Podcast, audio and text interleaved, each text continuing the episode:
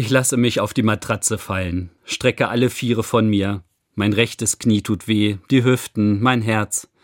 Es ist meine fünfte Etappe nach Santiago de Compostela.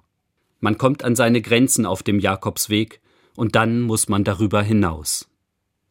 Weg und Wagnis haben sprachlich dieselbe Wurzel. Wer sich auf den Weg macht, wagt sich heraus. Der lässt sich auf Unbekanntes ein der lässt sich darauf ein, dass das Unbekannte ihn selbst verändern kann. Einmal kam einer zu Jesus, der fragte ihn, wie er den richtigen Weg für sein Leben finden könnte. Da antwortete Jesus Ich bin der Weg, die Wahrheit und das Leben. Ich bin eure Befreiung, euer Ausweg. Einen Weg kann man nicht besitzen, du kannst ihn nur gehen. Aber beim Wandeln des Weges kann es geschehen, dass du dich selbst verwandelst.